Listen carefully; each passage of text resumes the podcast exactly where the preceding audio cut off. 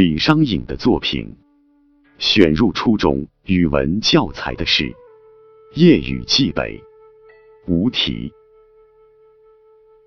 《夜雨寄北》是晚唐诗人李商隐身居异乡巴蜀，写给远在长安的妻子或友人的一首抒情七言绝句，是诗人给对方的复信。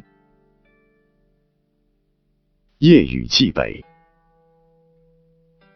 君问归期未有期。巴山夜雨涨秋池，何当共剪西窗烛？却话巴山夜雨时。你问我何时回家？我回家的日期定不下来。我此时唯一能告诉你的，就是这盛满秋池的。绵绵不尽的巴山夜雨了。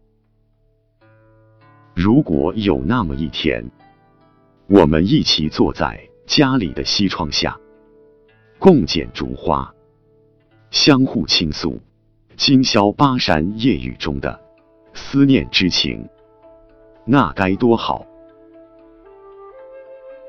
这首诗选自《玉溪生诗卷三》，是李商隐。留至巴蜀，寄怀长安亲友之作。因为长安在巴蜀之北，故题作《夜雨寄北》。这首诗的第一句一问一答，先停顿，后转折，跌宕有致，极富表现力。其羁旅之愁与不得归之苦，已跃然纸上。接下去写了此时的眼前景：巴山夜雨涨秋池。那已经跃然纸上的羁旅之愁与不得归之苦，便与夜雨交织，绵绵密密，淅淅沥沥，长满秋池。弥漫于巴山的夜，然而作者并没有说什么愁，诉什么苦，却从这眼前的景生发开去，驰骋想象，另辟心境，表达了何当共剪西窗烛，却话巴山夜雨时的愿望。其构思之奇。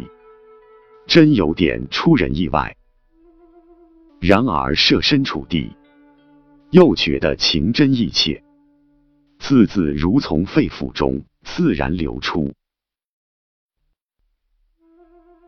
这首诗是即兴而写的，写出了诗人刹那间情感的曲折变化，语言朴实，在遣词造句上。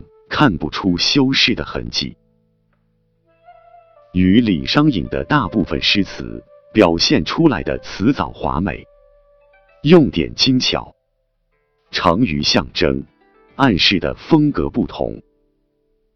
这首诗却质朴自然，同样也具有寄托深而措辞婉的艺术特色。无题，晚唐诗人李商隐的作品，是一首七律的抒情诗。无题是诗歌的一个类别，诗人常常以无题为题作诗。之所以用无题做题目，是因为作者不便于或不想直接用题目。来显露诗歌的主旨。这样的诗，往往寄托着作者难言的隐痛、莫名的情思、苦涩的情怀、执着的追求等。无题诗有五言无题诗、七言无题诗等。古代无题诗代表人物是李商隐。无题。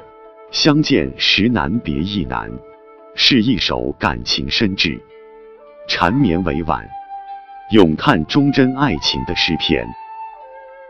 诗人情真意切，而又含蓄蕴藉地写出了浓郁的离别之恨和缠绵的相思之苦。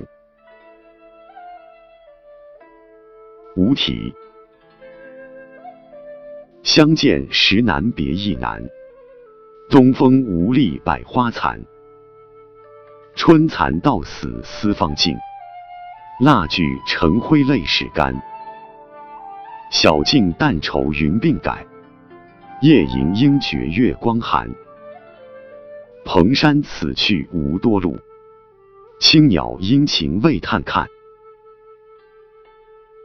见面的机会真是难得，分别时也难舍难分。况且又是东风将收的暮春天气，百花残谢。更加使人伤感。春蚕皆剪到死时，丝才吐完；蜡烛要燃烧成灰时，像泪一样的蜡油才能滴干。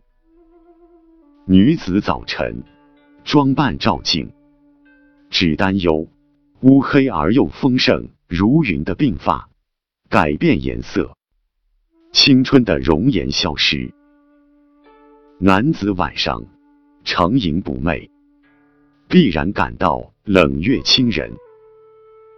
对方的住处从这里去没有多远，却无路可通，可望而不可及。希望有青鸟一样的使者，殷勤的为我去探看情人，来往传递消息。就诗而论。这是一首表示两情至死不渝的爱情诗。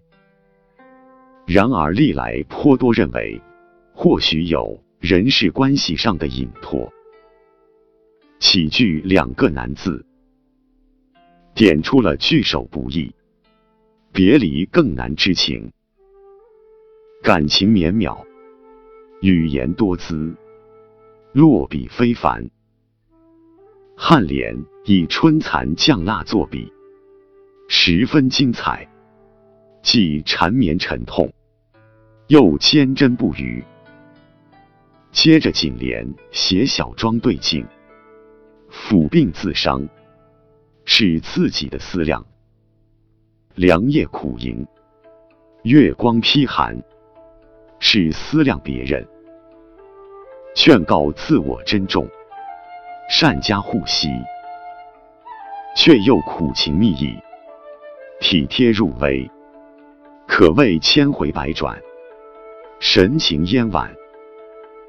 最终末联写，希望信使频传佳音，意志婉曲，柳暗花明，真是钟敬逢生，别有洞天。春蚕到死丝方尽。蜡炬成灰泪始干，体现了爱情的坚贞，意境新奇，诗味隽永，已成为千古传颂的名句。